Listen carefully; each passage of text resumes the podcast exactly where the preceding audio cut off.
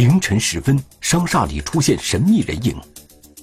警报响起，价值四十万元的黄金饰品不翼而飞。门窗无损，没有踪迹，窃贼竟然凭空消失。仔细筛查，民警又能否将嫌疑人一一锁定？戴针织帽的男子，天网栏目即将播出。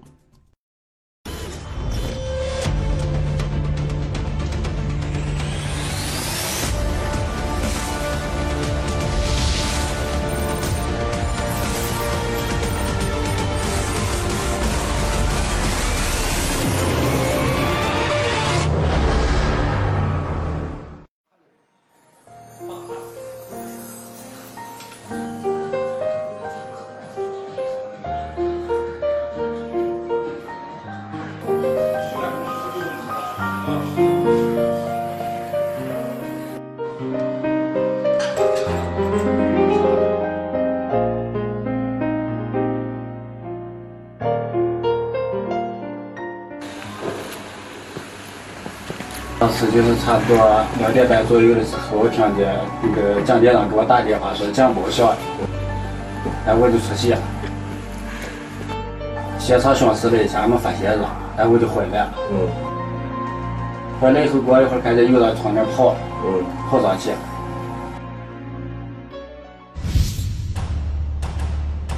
跑上去了，我当时就给那个先给蒋店负责人打个电话，嗯，后来然后就给你们了。二零二一年一月四日凌晨四时左右，办案民警一边查阅着商厦内公共视频的画面，一边询问着当晚值班的保安小冯。我们接到幺幺零指挥中心指派警情，怀仁市天丰商厦一楼金店被盗。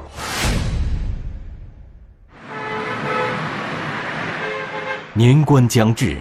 位于山西省怀仁市繁华路段的一家商厦里发生了盗窃案，这让民警多少有些意外。近年来社会治安比较平稳，一直也没有发生过大的刑事案件，特别是针对商场的。咱们金店哪被盗窃了？被盗的金店呈开放式布局，现场有多个柜台被撬开。大量黄金饰品不翼而飞。这个店是你开的？不是我，我是这里的保安。保安。民警了解到，金店的保安王先生并不在金店里值班，他又是如何发现金店被盗的呢？两点半左右接到联网报警，说联网报警警报器响了，我就给商场值班人员打电话，让他出来看看。商厦的联防警报系统，连接着当地安保服务机构搭建的安防系统。金店保安王先生所说的联防报警，就是当地安防系统的工作人员发现商厦的警情后，紧急传递给他的报警信息。王先生在接到联防报警人员的预警后，第一时间联系的人是商场当夜值班的保安人员小冯。几点发现的？两点五十分。咋咋就发现了？那那天咱这个联防报警响，嗯，他们肯定是联防报警通知那个金店负责老王，老王给我打电话说报警，你出去看看。嗯，然后我就出去巡视了一下，巡视了一下发现这个现场就没有在这。夜班上到后半夜，人多少会有点疲惫，但是凌晨二时五十分，当小峰看到商厦内部发生的一幕时，还是让他瞬间忘掉了疲惫。从视频里监控看到，一楼有一个人影在晃动啊，嗯，然后他就拨打了幺幺零进行了报案。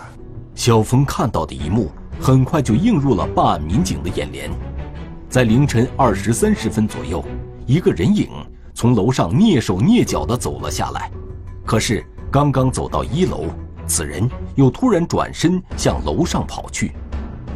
仅仅过了几分钟，这个人影再次出现在画面中，但这个人影并没有进入金店，而是去了相反方向。他究竟去干什么了？商场里装的联防报警器探查出异常情况，就会自动向安防系统报警，提醒安保人员注意。可让民警纳闷的是，凌晨二时三十分之后，安装在金店外面公共区域的报警器却没有发出任何声音。通过对现场的勘查，发现警报器当时是坏掉了。二时五十分左右，商厦保安小冯看到陌生人的身影，打电话报警时，金店已经遭遇了窃贼。金店柜台玻璃没有破碎，从现场痕迹分析，行窃时，窃贼应该是使用了类似一字形螺丝刀之类的工具。那种锁子是比较简单的，用一个硬的东西一撬就开了。在被撬开的柜台内外，民警没有发现指纹痕迹，可在地面上，民警却找到了拖行的痕迹，似乎是人行走时留下的。可奇怪的是，既然有人行走，民警却没有找到鞋印，并且这些拖行痕迹也不像是鞋套留下的。此外，民警还有一个疑问：窃贼是如何进入商厦，得手后又是如何离开的呢？你怎么所有的门都锁了？都锁的，全部都锁的。他这个走到过去。这个楼啊，地下室这些呢，他他要跑也是地下室这个楼上。商场的地下空间与外界相连的通道，平时是紧闭且上锁的。在商厦地下空间的卷帘门上，民警没有找到撬动的痕迹。商厦打样后四门紧闭，除了地下空间，另外一处有可能潜入内部的地点，就是楼顶的天台。五楼大约就离地面有二十多米，一般就没有这么高的攀爬能力。既然没有明显的入口，那么窃贼会不会是在商厦下班之前就藏匿在商厦内部了呢？当时也不排除这个嫌疑人还在商场内部，然后咱们就是组织人员就逐层去清理。就在民警顺着这条线索清查商场内部空间的时候。人们在商场的楼顶发现了疑似窃贼的踪迹。这个在外撬，在这个五楼的楼顶一处暗门，呃，发现有嫌疑人通过的痕迹。此时，民警终于找到了窃贼盗窃得手后离开现场的路径。那个门上有一个很明显的、很新的一个脚印儿，应该就是嫌疑人他自己踹的。这个铁门因为年久失修了。一脚就踹开了。从商厦五楼拐角隐蔽处的这个铁门，可以去往商场楼顶的天台。民警虽然怀疑这是窃贼的路径，可是从五楼楼顶到地面这二十多米的高度，嫌疑人又怎么能平安落地呢？金店的工作人员对被盗情况。进行了清查，有五个柜台都被盗了，丢失的有项链、戒指、手镯，丢失了有一百五十余件，价值四十多万。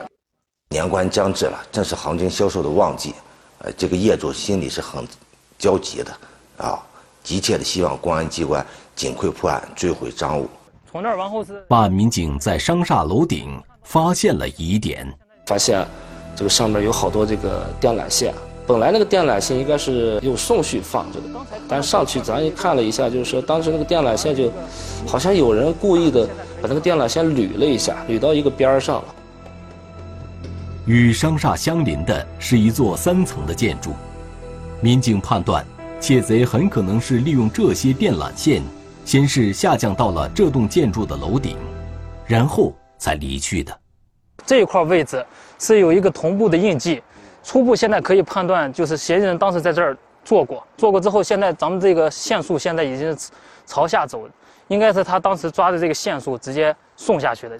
包括咱之后看到这个墙上有印记、有划痕，现在基本上判定就是从东面逃窜。对对，从五楼钻着电线下到，呃，东边有一个三层的楼楼顶，出去相当于就下了两层。不出所料，在这栋建筑的楼顶。民警果然发现了几枚足迹，并且两个烟筒里，民警分别提取到了一件医用口罩和一个手提袋。经核查，手提袋是商厦三楼一个专卖店的购物袋，医用口罩则无人认领。民警分析，手提袋很可能是窃贼用来装被盗的黄金首饰的。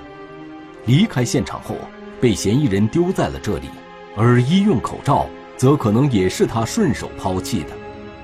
随后，民警又发现，从商厦借助线缆下到楼顶后，窃贼再次利用电缆线从这栋三层建筑物上滑落到相邻的平房屋顶上，然后就离开了。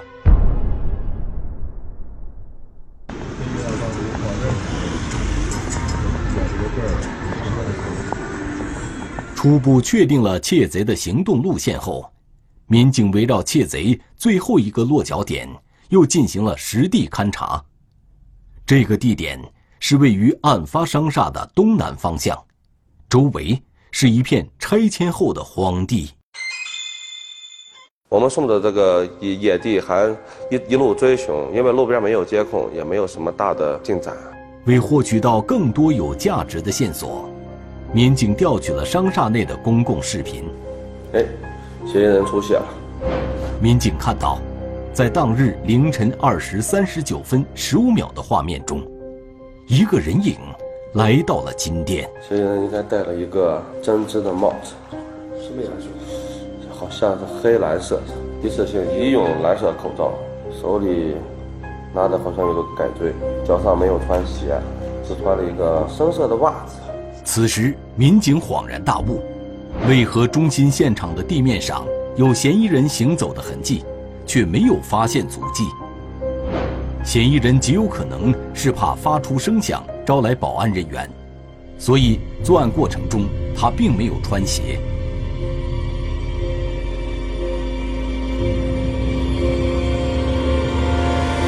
通过他的走路步步步伐看，应该是年龄就在四十岁左右。身高就差不多，跟这个柜台比，应该就是个一米六左右。身材应该是偏瘦，你看他的眉毛，眉毛就很粗，这是个明显特征。只见这个人快步走到一节柜台的后面，拿出一把螺丝刀，只是简单的几个动作，柜台锁便被撬开了。随后，他抓起几件首饰，左右看了一下，就蹲了下去。不一会儿，此人站起身，又抓起几件首饰，再次蹲下身去。很快，这个柜台里的黄金首饰就被窃贼拿空了。当窃贼再次起身的时候，手里多了一件物品，拿了个脸盆儿。脸盆从哪从这下边刚才就找了一个脸盆儿。原来，窃贼发现柜台下面有一个脸盆。便就地取材，将盗窃的黄金首饰放在了脸盆里。从撬锁到拿空这节柜台里的黄金首饰，窃贼用了不到一分钟的时间。随后，他又在其他柜台前仔细观察了一番。凌晨二时四十一分二十七秒，窃贼撬开了第二个柜台，很快又将这个柜台摆放的首饰全部拿空。他就是先紧着黄金手镯拿，哪个重拿哪个，能拿多少拿多少。盗窃完黄金首饰，又盗窃的是白金的。在此之后，窃贼在多个柜台前观察，似乎对柜台内的首饰并不满意。徘徊了一阵之后，在凌晨二时四十二分左右，离开了这个品牌专柜，消失在视频画面中。民警立刻检索其他角度的视频画面，寻找嫌疑人踪迹。很快，在另一个品牌专柜前发现了他的身影。用手机照的明，你看，这这都是黄金区。这边应该是放的是黄金戒指，他先偷的是黄金戒指。盗窃完黄金戒指之后，窃贼。突然又发现了另一个柜台里摆放的黄金手镯，准备的就敲这个柜啊，敲开了，看他怎么拿走。最值钱的就在这儿连模具都一起拿走了。这个全端出来。只见窃贼从容地将柜台里全部黄金手镯拿出来，堆放到柜台上，并没有急于拿走，而是在摆放黄金吊坠的柜台前又端详了起来，似乎又打起了这些吊坠的主意。果然，窃贼有所行动了。老分祥再次得手后，窃贼发现脸盆里已经放不下这些黄金首饰，在思索了片刻之后。将剩下的黄金首饰全部藏进了怀中。凌晨三时左右，窃贼在连续盗窃了五个柜台里的黄金首饰之后，向楼上走去，很快就消失在视频画面中。民警曾怀疑窃贼是在商厦关门前就潜入商厦的。民警在反复查阅商厦外的公共视频画面后。终于有了重大发现。只见，二零二一年一月三日下午五时五十分左右，商厦门前出现了一个戴针织帽的中年男子。他戴的帽子、口罩，还有上身穿的衣服、下身穿的牛仔裤，都和视频上作案的嫌疑人基本吻合。下午六时是商厦关门闭店的时间，这个人选择在五时五十分。商厦闭店前十分钟进场，显然是刻意为之。果然，男子在走进商厦后，就再也没有出来。咱们就后边就确定了一个侦查方向，就是追查这些人到底是从什么地方来的，然后咱们就一直倒倒着追，追监控。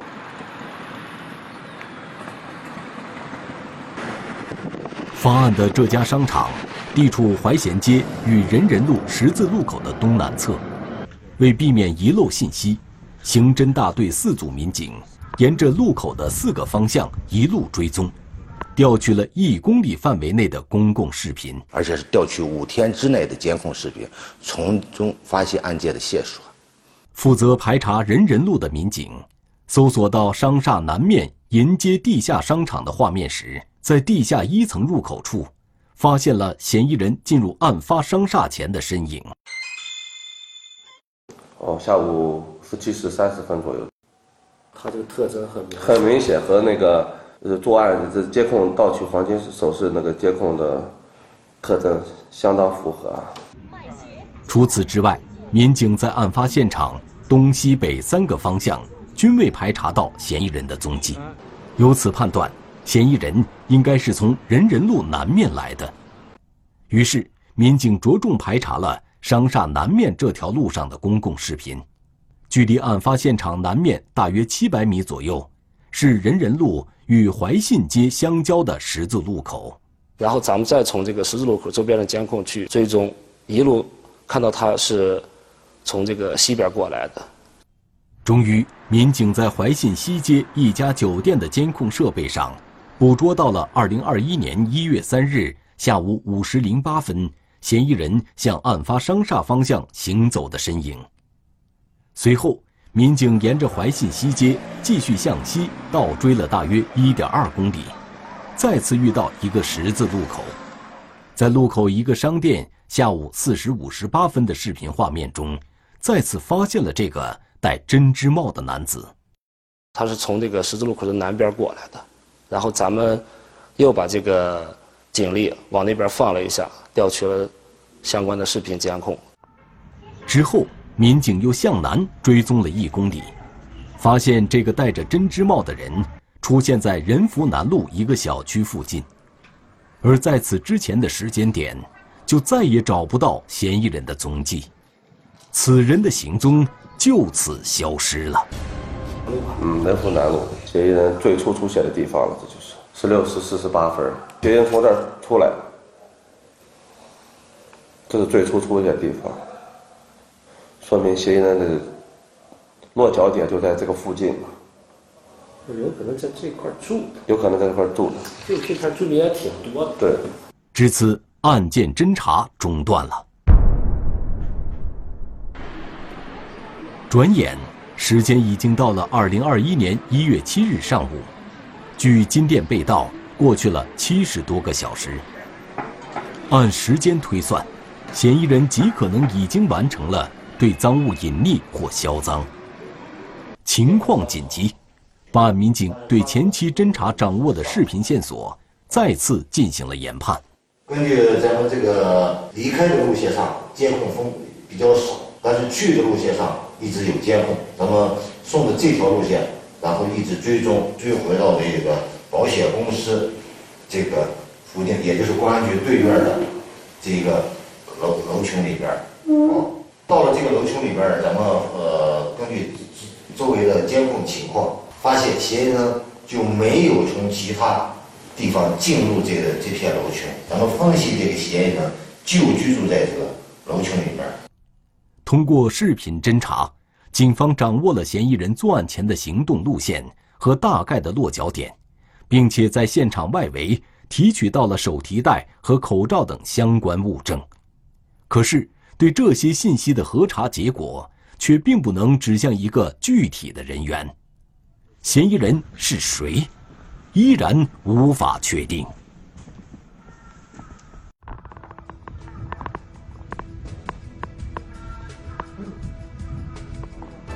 二零二一年一月七日下午，民警来到嫌疑人可能落脚的住宅区实地侦查。这是一个老旧小区，居住的大多是外地来的流动人口。侦查中有几个居民反映。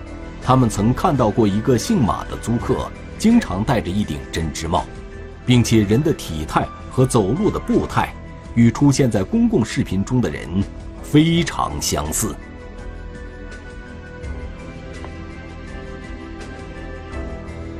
经过调查，马某是山西省朔州市平鲁区居民，来到怀仁市的时间并不太久。很快，民警就确认了。马某在这个小区的暂住地，但是经过一段时间的侦查蹲守，马某却一直没有露面。晚上也没有见嫌疑人回去，也不确定嫌疑人到底在不在家。时间很快到了二零二一年一月八日的清晨，民警来到嫌疑人马某家，确定马某在家后，实施了抓捕。我回过来就是。你叫个啥？马子高。就就就这个鞋，鞋鞋是。这是穿的衣服在哪包的？啊？衣服。他他是穿的衣服在哪包的？去将将去陪他走走。来。我这边的毛拿去了啊？啥毛了？通过讯问，民警了解到马某离开现场的路途中扔掉了作案时头上戴的针织帽。那么，马某盗窃所得的一百五十余件黄金首饰，被他藏在哪里了呢？马某交代，盗窃得手后，他在互联网上联系到了山西省大同市平城区一个叫李某的男子，并约李某来怀仁市当面交易。被盗所得的一百五十件黄金首饰已经被李某拿走了。然后，咱们通过实地去看他们交易地点。从那个交易地点周边调取了监控，然后发现这个李某，他有一辆那个黑色的轿车。为了尽快给受害人挽回损失，民警火速赶往山西大同。二零二一年一月八日晚七时左右，民警发现了李某驾驶的黑色轿车。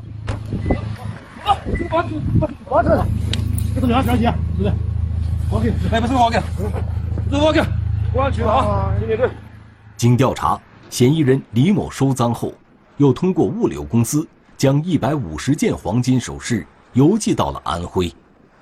民警又展开了紧急查询。咱们通过紧急召回的方式将这个快递召回。啊，当时快递召回的时候，请金店的工作人员当场那个打开包裹进行了清点。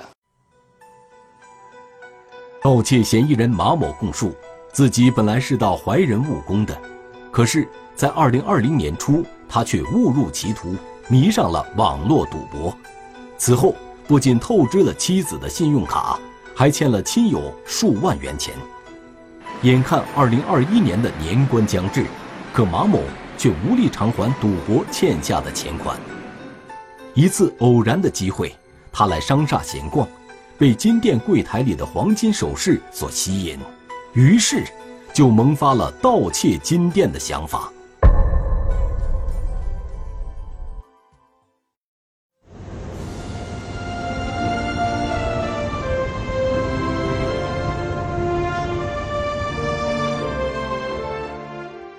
二零二一年一月二十一日，马某涉嫌盗窃罪，李某涉嫌掩饰、隐瞒犯罪所得罪，被山西省朔州市怀仁市人民检察院批准逮捕。